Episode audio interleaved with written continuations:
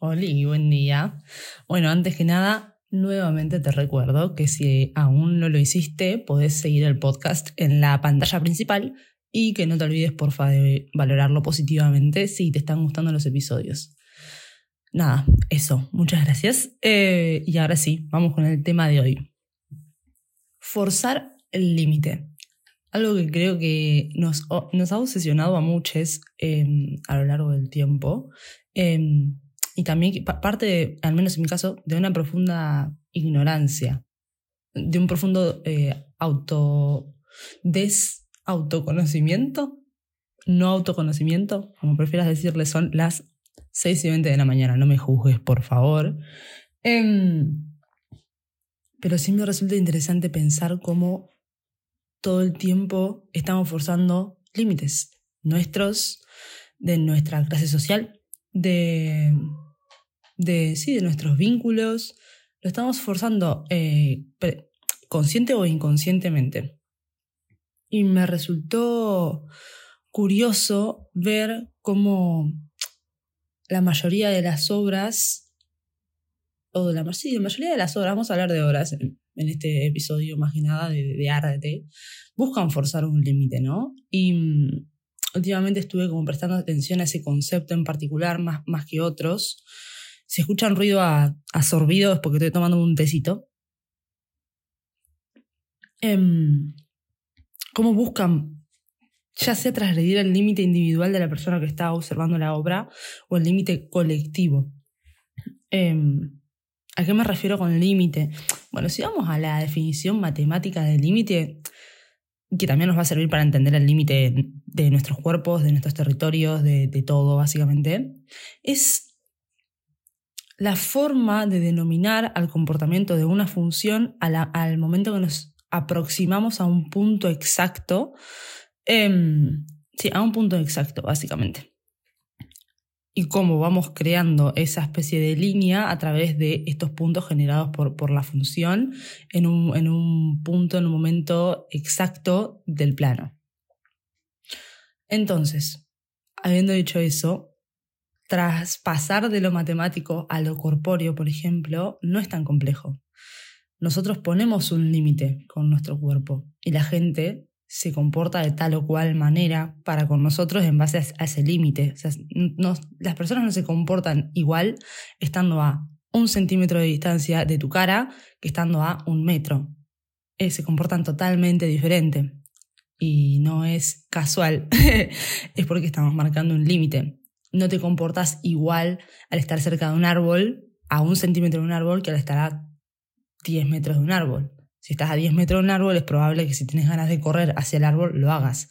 Si estás a un centímetro del árbol, no lo vas a hacer porque te, lo vas a llevar puesto. Es más probable que lo abraces que, que, salgas corriendo hacia el árbol, ¿no?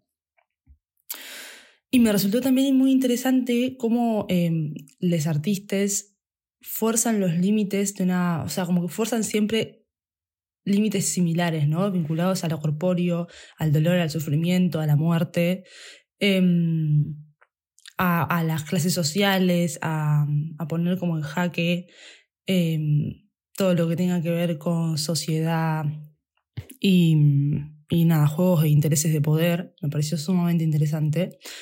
Em, porque casualmente, ¿se acuerdan del, episodio de erotismo? Eh, que se me gustó mucho, la verdad. O sea, lo volví a escuchar y tengo muchas cosas para agregar, porque es un tema interesante cuanto poco. Y además estuve instruyéndome un poquito más y, y hay cosas que dije que, mmm, pero bueno, nada. Em, me, me, pareció muy interesante, me perdí, boludo.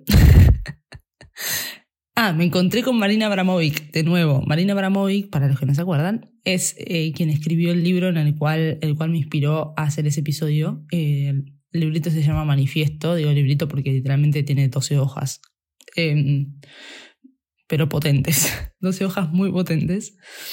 Y me la volví a encontrar en un libro que me compré eh, de arte, porque soy bastante inculta en todo lo que es arte. Así que me propuse aprender. Aprender de arte, aprender de historia del arte, aprender, aprender, aprender. Qué obsesionada que estoy con con ascender socialmente con el aprendizaje, boludo. Eh, me quejo de la cultura snob muchísimo, esto es una gran dicotomía que tengo. No me gusta eh, la gente snob, ni, ni que atraviesa tipo, o sea, ni que justifica su existencia o su, su pertenencia a través del snobismo eh, en el arte. Y sin embargo me esfuerzo muchísimo para, para poder comprender y no quedarme fuera de conversaciones de ese estilo, ¿no? Qué loco. Me presiono a mí mismo, presiono el límite de mi mente. Bueno, nada, dato. Cuestión, Abramovic. Una loquilla muy interesante, muy particular, Serbia, si no me equivoco. Em, y en el libro se habla de otra obra, se habla, se habla de, de, una obra en la cual ella estuvo 12 días encerrada sin comer em, en una habitación, en un museo, con tres eh, pequeñas, eh, sí, compartimientos y la gente la podría observar a la distancia. La idea principal fue poner su cuerpo, a llevar su cuerpo y su vida al límite y un poco jugar con el morbo de, de la gente, porque claro, ella literalmente dormía, se desvestía, se masturbaba, todo en tres, en tres casitas, tipo en tres mini habitaciones totalmente abiertas, sin ningún lugar donde estar a solas. O sea, también forzó el límite de su propia privacidad, ¿no? Y de nuevo, otra vez, Marina Abramovic poniendo a su cuerpo y, llevando al punto límite al, público, ¿no? Ver hasta dónde están dispuestos a llegar. Ya lo había hecho en 1974, cuando también hizo una obra bastante disruptiva. Em, y básicamente lo que hizo fue ponerse enfrente a una mesa con 72 objetos y decirle a la gente, che, pueden hacer literalmente lo que se les cante el culo con estos 72 objetos que tienen enfrente, en mi cuerpo, conmigo. Yo no voy a hacer nada. O sea, literalmente soy un muñeco en este momento. Em, y entre los objetos había cuchillos, agujas, una pluma, flores, tijeras y una bala con una pistola. O sea que literalmente si alguien quisiese la, la pudiese haber matado. Por suerte no pasó y Abramovich sigue haciendo arte. O seguía. Déjenme chequear un segundo. A ver, eh, Esto no lo chequeé, mil disculpas, chiques, pero es lo que hay. Ta, ta, ta, ta, ta, ta, ta, ta, Sí, sigue vivo. Excelente. Bueno, continúa haciendo arte. Entonces, em, pero sí hubo momentos en la exposición que duraba desde las 2 de la tarde hasta las 2 de la mañana, en los cuales corrieron muchísimo peligro su vida, eh, su existencia básicamente. Pero el mensaje que ella transmitió quedó, a, mi punto de vista, clarísimo.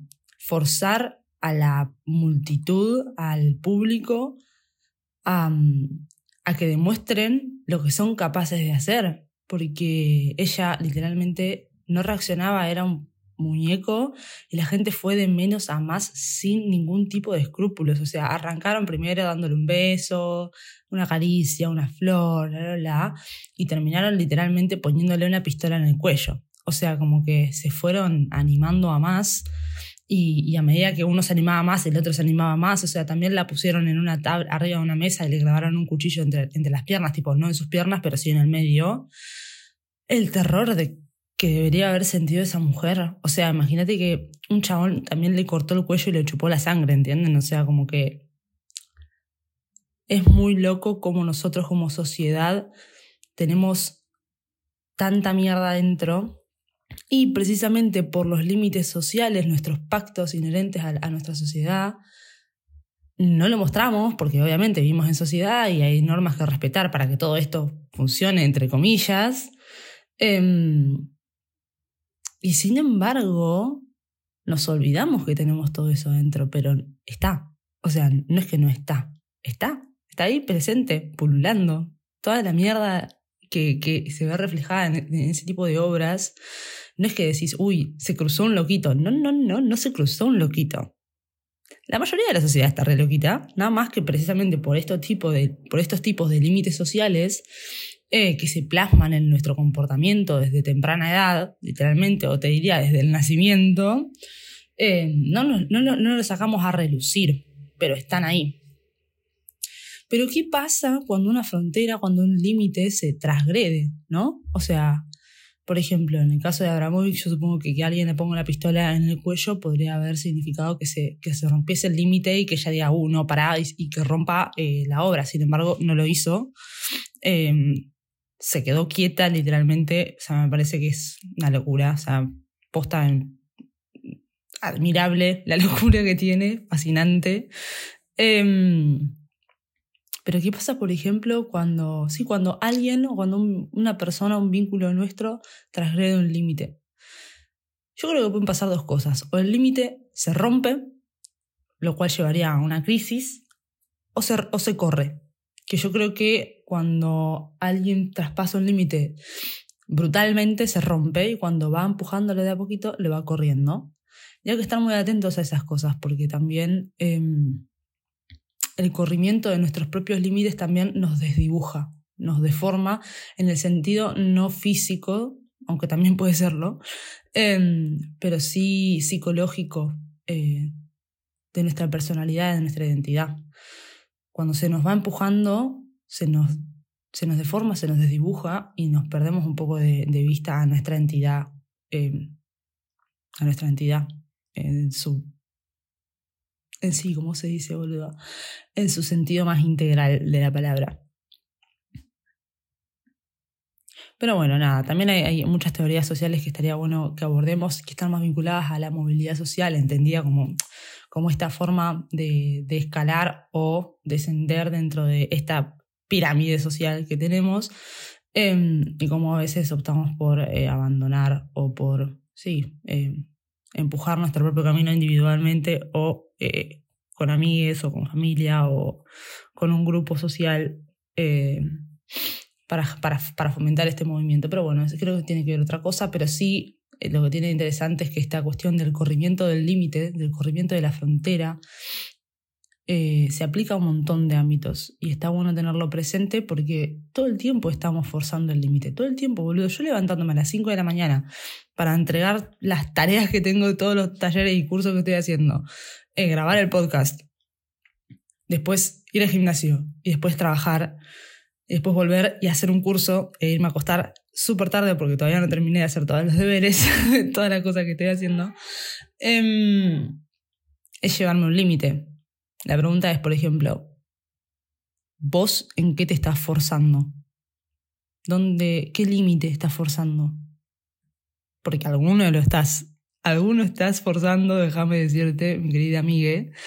Em, si bien hay veces que decís, uh, bueno, no, sí, bueno, pues si no hago esto ahora, ¿cuándo lo voy a hacer?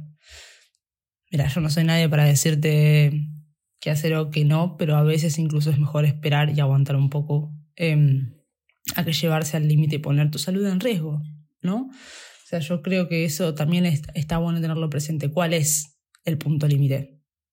Mirarlo, observarlo. Eh, en mi caso, yo lo, tengo bastante claro, em, mi límite es mi salud mental. Yo actualmente haciendo lo que estoy haciendo me siento bien y eso es lo más importante para mí. Estoy feliz, estoy contenta, me siento con energía, priorizo mi salud, bla, bla, bla. El día que todo, esto se, todo eso se desvanezca, que, espero que nunca suceda, eh, ese va a ser mi límite. Cuando no me sienta bien, cuando no me sienta feliz. Hoy estoy feliz. Así que nada, para cuestionarse cuál es tu límite, qué, qué, límite estoy forzando y por qué. ¿Es por un deseo propio por un deseo ajeno? Nada, eso. Les mando un besote y espero que les haya gustado el episodio. Nada, nos vemos. No se olviden de calificarlo. Bye.